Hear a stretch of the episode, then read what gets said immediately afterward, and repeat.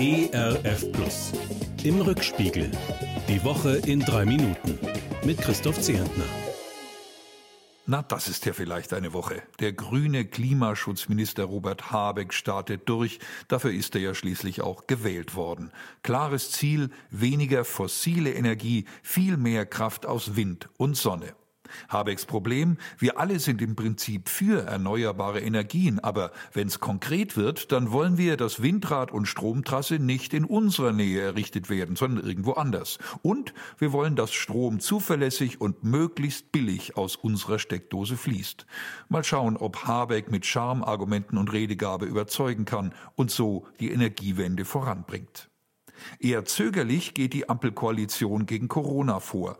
Noch vor kurzem gab sich der neue Kanzler entschlossen. Inzwischen heißt es, es könnte noch Monate dauern, bis Impfen tatsächlich Pflicht wird, wenn es denn überhaupt kommt, oder nur für bestimmte Gruppen oder nur auf Zeit. Die Argumente für oder gegen eine Impfpflicht fliegen hin und her. Mir fällt auf, nicht nur Hitzköpfe mit extremen Positionen und ohnehin schon vorgefassten Meinungen beteiligen sich, sondern auch sehr viele vernünftige, zuhörende, mitdenkende Zeitgenossen. Unser Bundespräsident Frank-Walter Steinmeier zum Beispiel bringt in dieser Woche Impfbefürworter und Impfgegner miteinander ins Gespräch. Zum Einstieg empfiehlt er beiden Seiten mit Werbe, also mit Leidenschaft zu diskutieren, aber auch mit der Bereitschaft zuzuhören, mit Respekt vor anderen Haltungen, aber auch mit Respekt vor Fakten und vor Vernunft. Ein sehr guter Rat, finde ich. Respekt versucht auch die Evangelische Allianz und probt deshalb in ihrer Stellungnahme den Spagat. Eine Impfpflicht sei nicht zielführend, meint die Allianz, warnt aber gleichzeitig davor, die Debatte ums Impfen theologisch endzeitlich zu überhöhen und verurteilt entschieden, Verfassungsfeinde diese Diskussion nutzen zu lassen. Nicht Geimpfte, so die Allianz weiter, dürften nicht pauschal vom öffentlichen und vom kirchlichen Leben ausgeschlossen werden lauter, weise, versöhnlich klingende Worte, ein Kompromiss, der die höchst unterschiedlichen Meinungen in der Christenheit irgendwie unter einen Hut bringen will.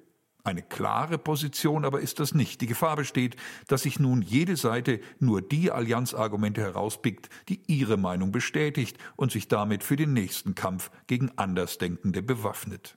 Dabei wäre doch gerade jetzt Geschlossenheit angesagt. Angesichts der Infektionszahlen in noch nie dagewesener Höhe sollten, müssten wir gemeinsam gegen das Virus und seine teilweise verheerenden Folgen kämpfen, statt uns aneinander abzuarbeiten.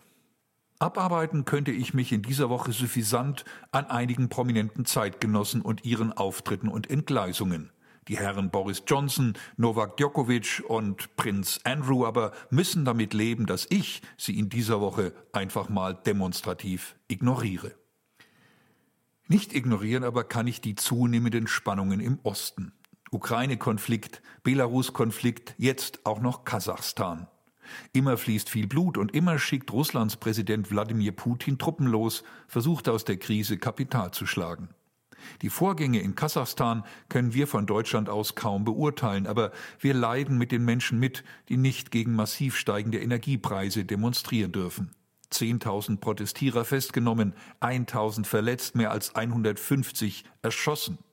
Man kann nur hoffen, dass sich die Verhältnisse in Kasachstan sehr schnell beruhigen, zumal sich am Rande der blutigen Ereignisse auch die Lage der Christinnen und Christen vor Ort deutlich verschlechtert.